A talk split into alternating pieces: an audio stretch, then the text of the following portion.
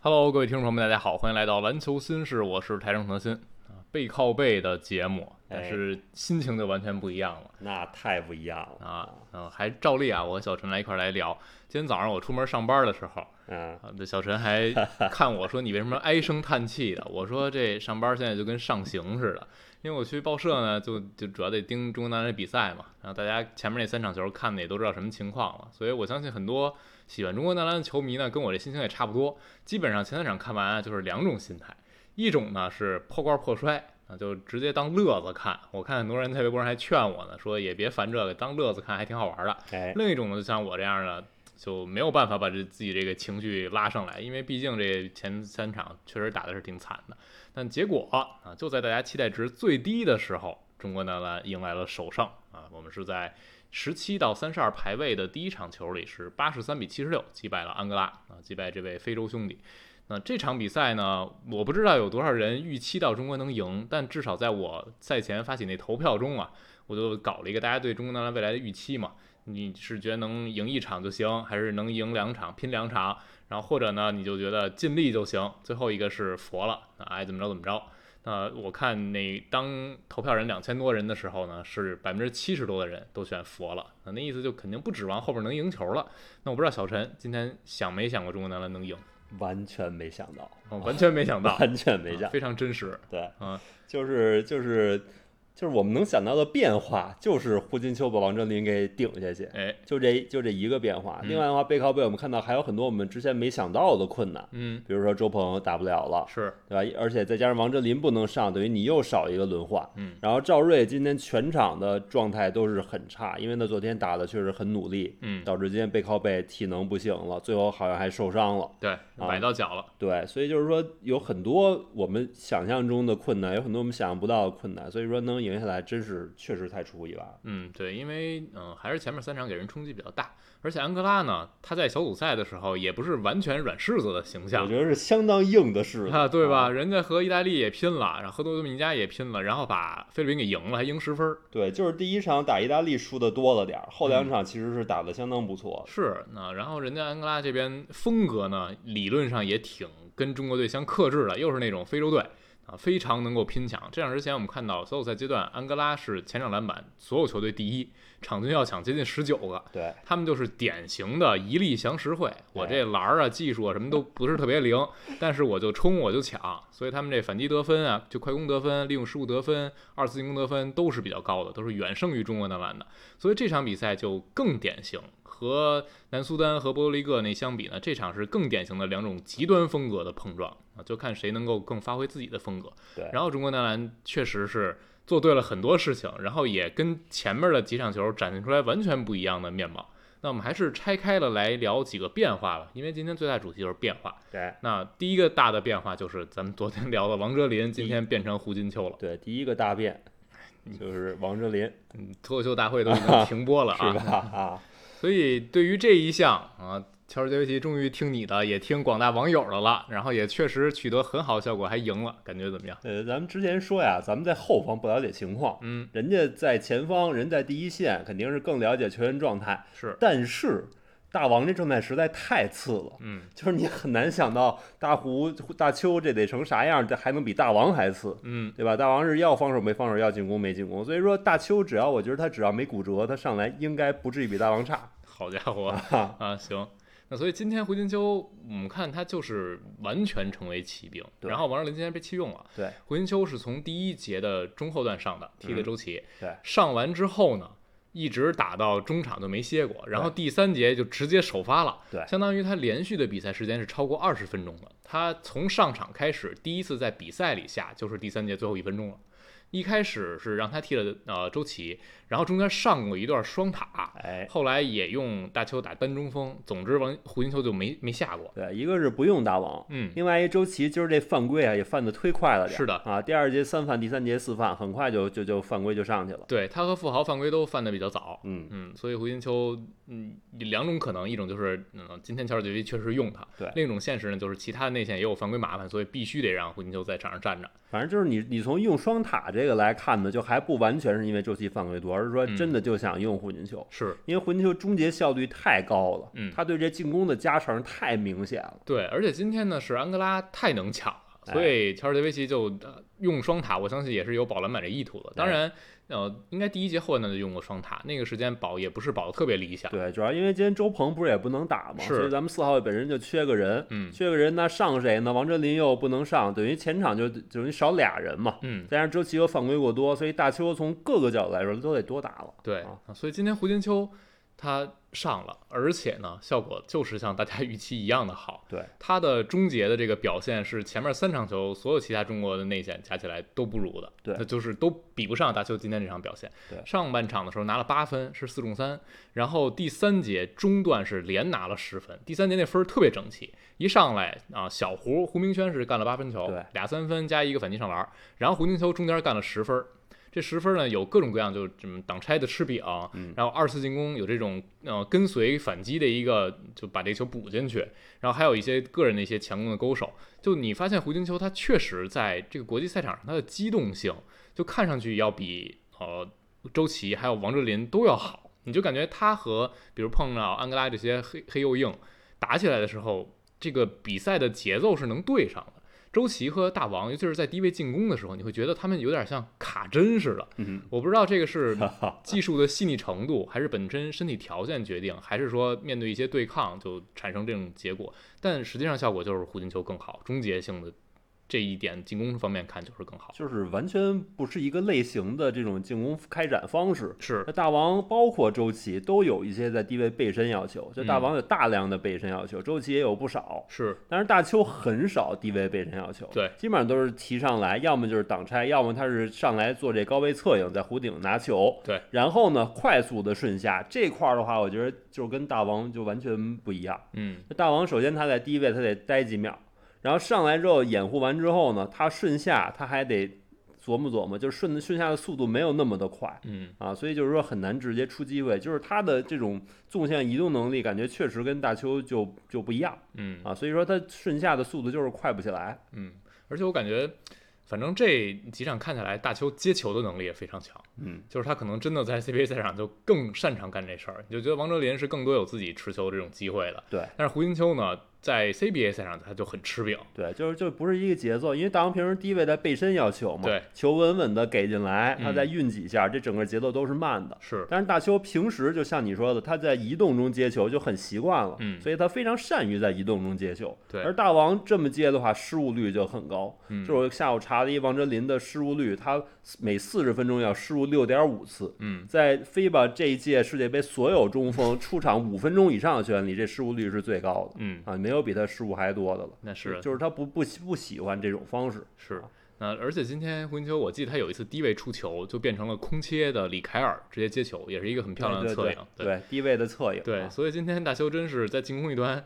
就完全甚至超出大家预期了，对最就后包是括十中八呀。对，包括胡明轩那个八分里边有一三分，也是跟大邱两人配合。对，打进对打吧出对，大邱也是在低位拿球，然后胡明轩一个这个横向的移动，是甩到甩到这三十度角这个位置，大邱球一出来三分投进，对，就非常的就是非常利索。嗯，而不是像我们其他几个内线在上，你就感觉进攻就像你说的跟卡针似的，非常停滞。嗯对啊，谁拿到球都得先看看，因为内线呢有人你也突不进去，嗯，他们他们在低位一站你也突不进去，然后低位拿着球呢也不能快速的处理，都得看，都得琢磨，这夸夸夸这时间就过去了。是啊。然后呢，在防守一端，可能一开始就大家在推测啊，为什么乔尔杰西用混球用的少，可能还是觉得他在防守端顶不到五号位，就觉得他这个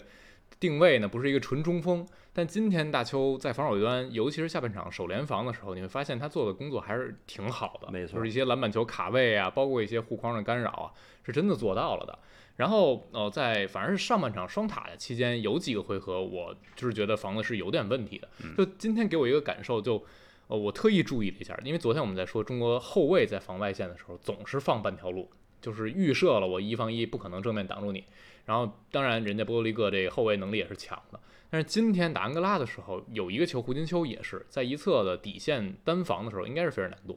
就非常利索，直接就给了底线的空当。就那意思是需要身后的队友，因为当时和周琦同时在场，需要周琦来保护他。然后周琦正好在篮下和另一个安哥拉球员在卡位，卡的过程中呢，周琦没第一时间看这边，所以是费尔南多已经过了胡金秋半个身位了，周琦这边才转过身来，然后最后就被造了一犯规。那个球就让我觉得，其实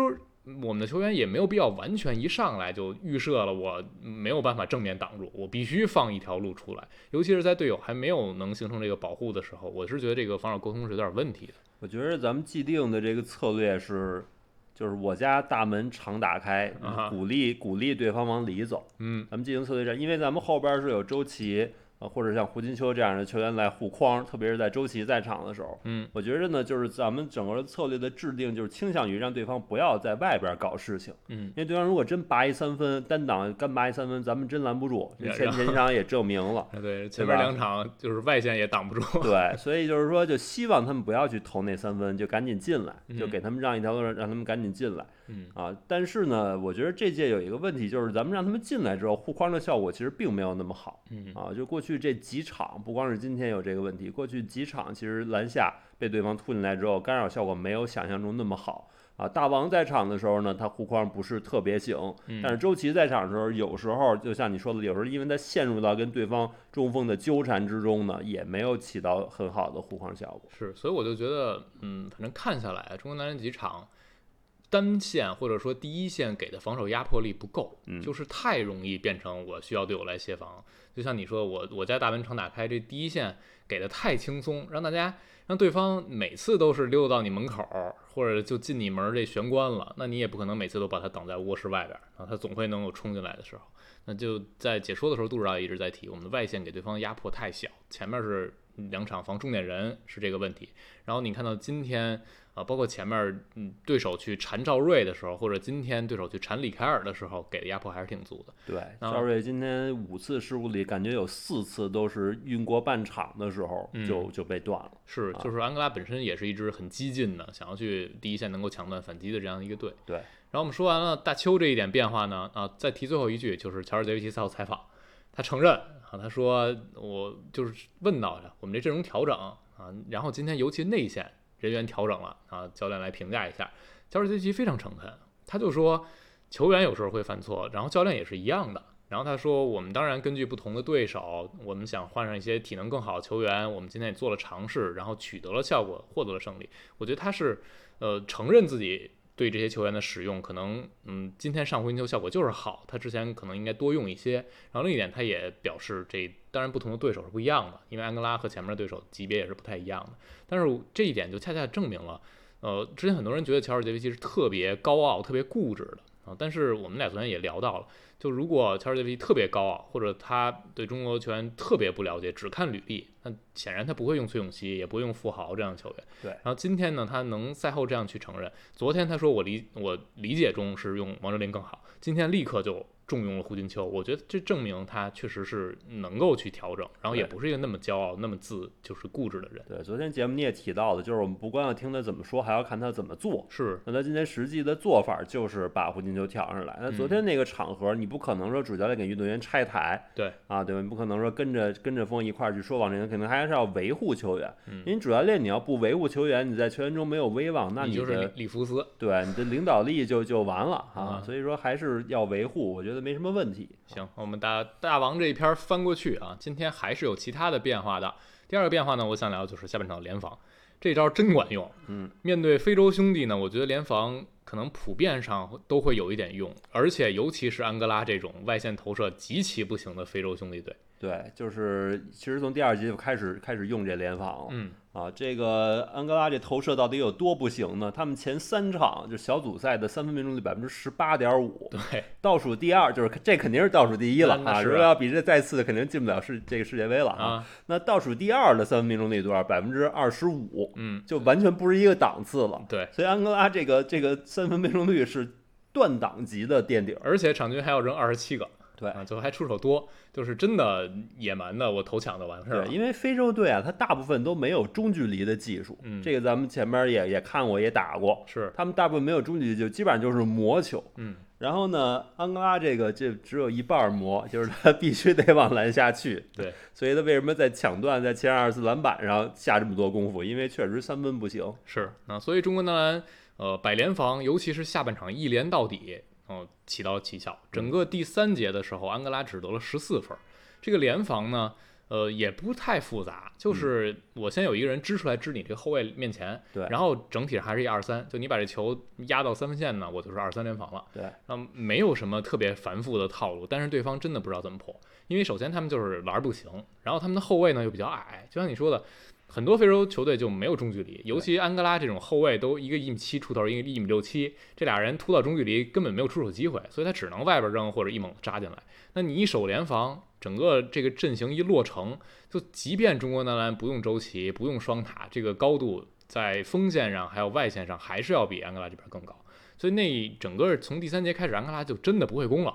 对，都都零敲碎打。第三节他们就进了三个运动战进球，那第三有一节个他是完全失误，他这边反击了球对，嗯，第三年他们就是靠这罚球在那儿撑着对，啊。运动战呃非常之惨，应该嗯是就进十仨三中三，是然后罚球是十中八，就对要没有罚球，他们这些进攻可能也就是个位数的得分。是，就是就是那节，我不知道大家看了没有啊？我是感觉给了好多莫名其妙的这种哨子，就是稍微有一点身体接触就能上罚球线。嗯中间有那么几个回合，安哥拉是连着四五个回合吧，都能上罚球线。嗯，就如果那会儿哨的尺度不是严到这种匪夷所思的程度的 话，我感觉那节安哥拉就直接就是就是要崩盘。嗯，就其实也也已经崩了，啊因对为半场两队打平，然后他们单节输了十分儿。对，咱这得十四分嘛。对，那我是觉得那一节这个联防的使用，嗯，不仅是挡住了安哥拉队，同时是让他们的势头完全降下去了。这就是我们说打非洲队啊，他们是很容易情绪球，尤其是安哥拉这种非常靠拼抢、非常靠反击的队。上半场的时候，哐哐抢前篮板，哐哐打反击的时候，这个比赛的形式完全不一样。但是当他们的势头受到抑制的时候，他们的防守也会出现一些漏洞，然后他们整体进攻端这个拼抢的能力也下降了。因为按说联防是可能会漏下一些这种篮板球的，但是那一节安哥拉就感觉这五个人就根本就不往里边走了，就是一最后倒倒倒没有机会，光扔一下，然后这人也进不去，没法冲上前人篮板，所以你就感觉这个比赛的势头也是很重要的。那一节随着安哥拉这边势头弱下去，我们这边进的球也开始变得很夸张了，对，我就觉得球员们的信心也上来了。对，我觉得就是特别是开节胡明轩那八分儿非是常非常关键，嗯，因为上半场双方是一个均势，第三节胡明轩那得八分儿，等于一下把比分拉开了，对就撕破了这个均势，嗯，然后就是咱们就进入上风球，他们就进入下风球，我觉得这个非常非常的重要。是，然后再再待会儿再说小胡，然后在联防这一项上，其实我是会回想打南苏丹的时候为什么不能多试一试联防。当然，南苏丹是投篮更准的，对，对，就是咱们打三分准的，就是像南苏丹和这个波多黎各的话，嗯确实是这方面会有顾虑。对，啊因为南苏丹是这样，他在热身赛那一场打巴西，应该就是热身赛第一场还是第二场？当然，那个热身赛那会儿他们投都很差，但是那场比赛呢，巴西守联防的时候，南苏丹攻的是很糟糕的，巴西就是靠联防下半场给逆转的。然后呃，我们说南苏丹确实比安哥拉能投多了，但这个问题在于我们守盯人完全没守住。我觉得这是两方面来说的，嗯一个是我们守联防，对方攻联防怎么样；另一个是我们守盯人到底是什么水准。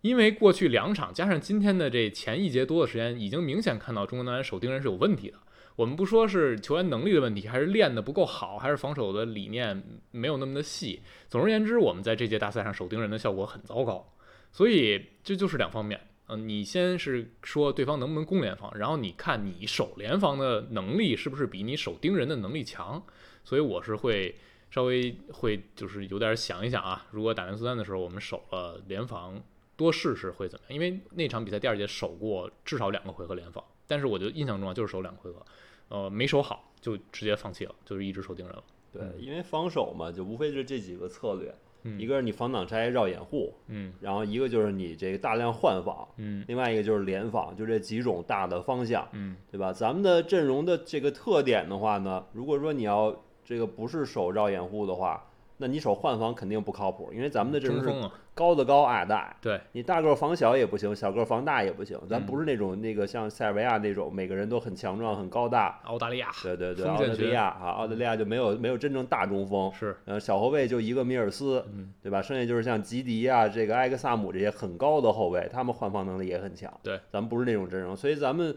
来说守联防可能就比较靠谱，让让咱们高个儿的球员留在后边，嗯，让他们发挥他们护框的作用。然后小个儿球员呢，你比如说今天这个二三联防，实际上上面两个人是负责这个几过掩护时候换防的。嗯，对吧？你比如说赵睿和赵继伟站上边，赵睿被挡住，赵继伟换上去，是这的样保证对方这个持球人前面始终有一个人没错，对吧？这两个人来回换，就比让大中锋出来延误要靠谱很多。对，所以你想着想着，就是咱们阵容特点来说，是不是联防就是一个比较可靠的方式？对，那所以嗯，打菲律宾的时候也可以去看嘛，可以去试。嗯，这种策略也不是说我一一场一上来用了，我就一定要从头用到尾的。对。然后还有再说第三点变化呢，我想把就是里凯尔还有后卫合一块儿说。刚才嗯你也提到小胡表现非常出色了，就很明显从上一场开始，中国男篮不再那么笃信所谓我上很多风险了啊，因为你看嗯从热身赛期间开始啊，比如崔永熙是老乔非常爱用的人，然后富豪是在热身赛期间被发现的这么一块儿跟宝石似的、金子似的，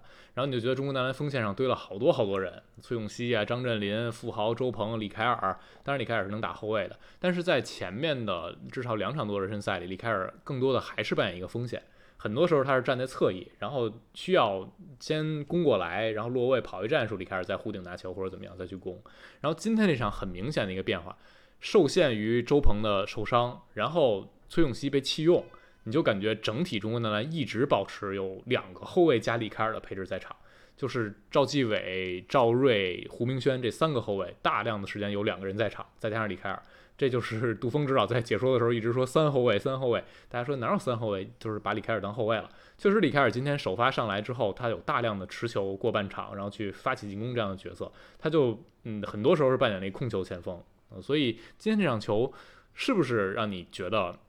乔治杰维奇也还适当的妥协了一下？他不再笃信说我先把锋线体型堆上去，靠锋线球员的对抗、靠防守和对方去较量，而是更多的回到。可能能处理球更好，然后能持球投，机动性，然后这种投射能力更强的后卫球员，更多在场上去开展进攻。客观来说，周鹏没打导致了这么一个结果，嗯，对吧？就周鹏之前打的时候，咱们是用里凯尔、周鹏和张镇麟这三个人，如果同时在，这就是一个高个儿的、高侧翼的一个阵容。是的，但是的话，就是按照道理来说，还是那句话，你应该忽视位置，而让水平更高的运动员待在场上。嗯，这是我们看 NBA 时候也经常说的一个问题，对吧？嗯你应该还是让你更强的运动员待在场上，其他的不是那么的重要。嗯啊，那么那么今天我们实际看，确实你这样用的效果是会比较好啊。虽然说你会感觉牺牲了一些高度，但是篮球最终还是攻防两端的。嗯，对吧？就是他们进攻带来的那种正，就是那后卫们进攻带来的正面的加成，还是要远大于那些前锋在防守端带来的加成。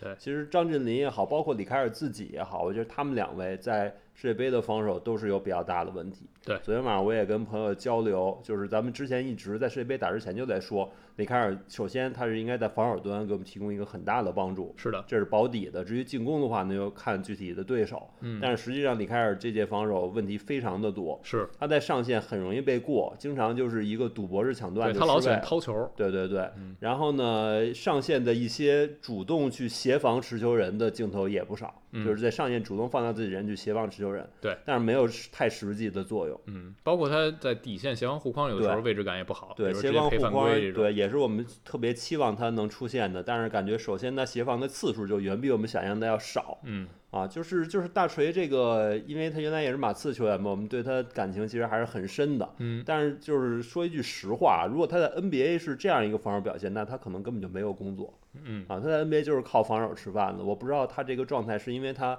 需要在我们这儿打更长的时间，呃，这个承担更重的进攻端的任务，导致防守端没有体能，还是还在倒时差或者怎么着有什么问题 啊？反正就是很不正常。嗯，那所以就是你会感觉，就确实像小人也提到的，我们前面儿嗯你堆体型，所谓的要强调防守，但你小组赛也都输得稀里哗啦，对防也防不住人家。对，也没防了。对所以干脆不如要那头儿。对，干脆是把进攻往上去顶一顶，然后啊对从上一场到这一场呢，确实中国男篮这分儿已经上来了。然后上一场周德伟和胡明轩发挥都很好，今天胡明轩又是延续了昨天的表现啊，又拿了十六分。第三节那八分也是非常非常重要的。而且就像我们提到的，嗯，如果你一场比赛就是只能拿六十多分、七十分的水平，这个对你来说防守的压力也会非常非常大。你就会觉得我被对方打一八比零的小高潮，这比赛我就没戏了，对因为我进攻不行对，我没有那个能打小高潮的能力。对，因为你想，你要得六十多分儿，你一节才得个十五六分儿，是啊，对吧？那你被打个八比零小高潮，那等于你半节白干了。没错儿啊，啊，所以就当中国男篮使用那种策略的时候呢，就目前而言，确实是对我们来说困难挺大的。然后，当我们把更多的后卫、更多的处理球能力堆在场上，我们自己能打出一些小高潮的时候，你感觉整个的势头是不一样的。然后你防守端也会更卖力气，尤其今天，嗯，就像小人刚才也提，我们能接受一些小后卫在场，两个后卫在场，这也跟我们使用联防策略是有关系的。是的啊，不用那么多单独的把一个人暴露在对方强大锋线面前。所以今天就是整体一环一环把之前没有弄特别明白的事儿给弄明白了，啊，做调整了，然后就是让我觉得。是不是前面两场还是让大家会觉得有点可惜？你觉得有是不是有点可惜？我我不指望前面两场赢，但是如果能早一点做对了一些调整，是不是能少输点？对，就是你你对比胡金秋今天的表现和大王前几场的表现，嗯就如果说我们把胡金秋表现打个八折，嗯视为他正常水平，就我们假设我们假设他今天是超水准发挥，打八折还有十六分打打呢。八折，对，就是然后你再跟大王一比，大王是三场一共是九中五，嗯这个这个罚球是八中三吧，一个反正一共哎九中四，罚球嗯八中三拿了十一分儿，三场一共拿了十一分儿。所以说你要这么一对比的话，你就感觉咱们跟后边那两南苏丹和波多黎各打都是有机会赢，嗯，都是有机会跟他们一拼的。那嗯因为呃，尤其打南苏丹是最后一节半绷不住的。对。然后你就当时想，如果第三节的后半段上的是胡金秋，嗯如果你在嗯有一些回合尝试一下联防，看看有没有什么效果，是不是我们就能相持到最后半节？对，因为最后看分差是二十分，但实际上是从第三节的后半段拉开到十分，然后末节一上来到十五分才真正崩的。如果我们第三节相持住了，第四节前半节看看能不能再顶顶，最后变成相持局的时候，这就完全不一样了，对就是另一种比赛了。对，所以我是觉得会有一点点小的遗憾，然后大家就会一直在讨论一个问题，就是乔尔杰维奇，哎，是不是被说对了？是不是还不如球迷懂球？这个是今天赛后非常普遍的一种声音，就一种是说啊，乔尔杰维奇终于放下了身段儿；另一种说是乔尔杰维奇终于听球迷的了，不如球迷懂球。然后还有呢，说乔尔杰维奇终终于不那么傲慢了。但其实我更多的是觉得，乔尔杰维奇和中国男篮一直在互相摸索，嗯尤其是从热身赛打到现在，我一个直观感受是什么？阵容一直在变，用的人在变。啊，从从崔永熙到富豪，那小胡差一点儿，大家当时讨论他能不能进正赛大名单，是最后团结杯那一场球打很好，大家觉得他压哨进了。之前的时候，方硕用的还非常多。对然后呢，进了正赛之后，里凯尔先进了先发，第一场比赛打塞尔维亚是他代表中国男篮第一次先发，然后后来打两场之后打波利克，里凯尔又去替补了，然后今天又回先发，包括有很多比赛上下半场用的先发也不一样。没错，然后从王哲林的使用到今天胡金秋的重用，你就觉得这个队啊，还是在打季前赛的状态。如果我们对比 NBA 球队，它不是打总决赛的状态。然后你再往回倒推，我就会回想起，其实，在乔尔杰维奇宣布执教中国男篮那一刻，大家在一直说的一个点就是来不来得及。对，就是距离男篮世界杯已经非常近，就半年多的时间。对，就是咱们兵法有云，都说临阵换帅是大忌。嗯，对吧？这是这是几千年前的古人都知道这样一个道理，是所以我觉得这个事儿吧，你你说都扣在乔尔杰维奇身上，到底是不是合适？反正 NBA 换个主教练都得是六七月份儿就得换，嗯然后经过八月、七月、八月、九月夏天训练营啊什么的，对吧？训练营要练一整个月，整个九月，嗯，然后季前赛先磨合几场才打常规赛呢，是对吧？你这个你这国家队，说句实在话，大伙儿平时也不是那么熟悉，都在不同的这个俱乐部队儿的，对，更何况你这教练不是从 A NBA A 队到 B 队，对，而你且直接外国人来指导中国人，没错，而且就是语言也不通，嗯，还需要一个翻译，翻译大哥还是兼职的翻译，是所以说你这这么多困难加在一块儿，我是觉得还是有一些可以理解的地方吧。所以给我的感觉，我倒不会觉得乔尔杰维奇多么傲慢或者多么不懂球，我只是觉得他和中国男篮真的需要磨合。对，给我一个很直观感受，我现在回头想，为什么他重用王哲林？是不是因为他和中国男篮接触这段时间里，在更大的样本之下，他看到的是王哲林在 CBA 赛场的表现和数据？就他因为热身赛的时候，大王也伤过一段时间，也不是热身赛场场都打对了。真正给乔尔杰维奇看大王在国际赛场高水平的比赛，他亲眼看到的可能就这几场球。对，所以他还没有办法完全就接受王哲林打不了这个级别比赛。他在 CBA 那么厉害，但是到国际赛场就完全不是这个表现。对所以我是觉得真的是时间有点短，你就会觉得如果磨合了一年了，啊、乔尔杰维奇去年夏天带中国男篮拉练过一圈，今年又拉练一圈，跟更多的高水平对手打过了，他可能才更能知道到底这些中国球员谁好用，谁不好用。对，所以现在这个阶段呢，我是觉得，就像我们昨天也提到了，需要的是耐心。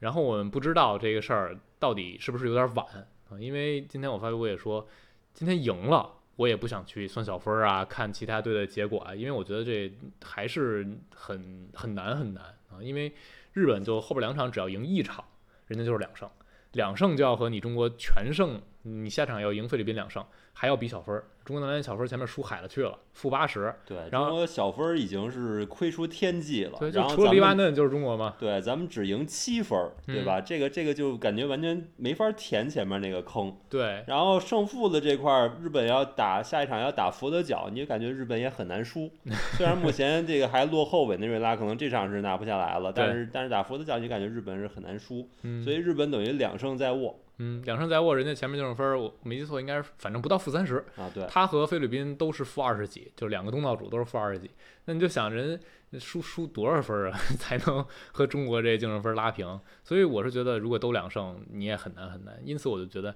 没有必要看这个。对嗯就你还是觉得中国男篮，嗯，对我来说赢的可能有点晚，但是晚了总比不赢要强。你就把剩下这两场球已经打完这一场，最后一场球像今天这样发挥我们该发挥的东西。乔尔杰维奇能不能更好的认识到我们的球员，能不能有更好的一个结果？那如果能赢，就是看未来了。啊、我们就不抱嗯巴黎的这个希望，我们的未来能不能更有耐心啊？是不是在教练这个岗位上还能坚持下去？嗯、就是这样。嗯，小陈还有什么想说的吗？啊。反正打到这份儿上了吧，就是大家的预期已经降到谷底了。下一场就是跟菲律宾嘛，跟东道主去硬拼。嗯对吧？这个困难肯定还是要远大于我们的想象，人家毕竟是东道主，嗯，对吧？不不会跟咱们似的这个，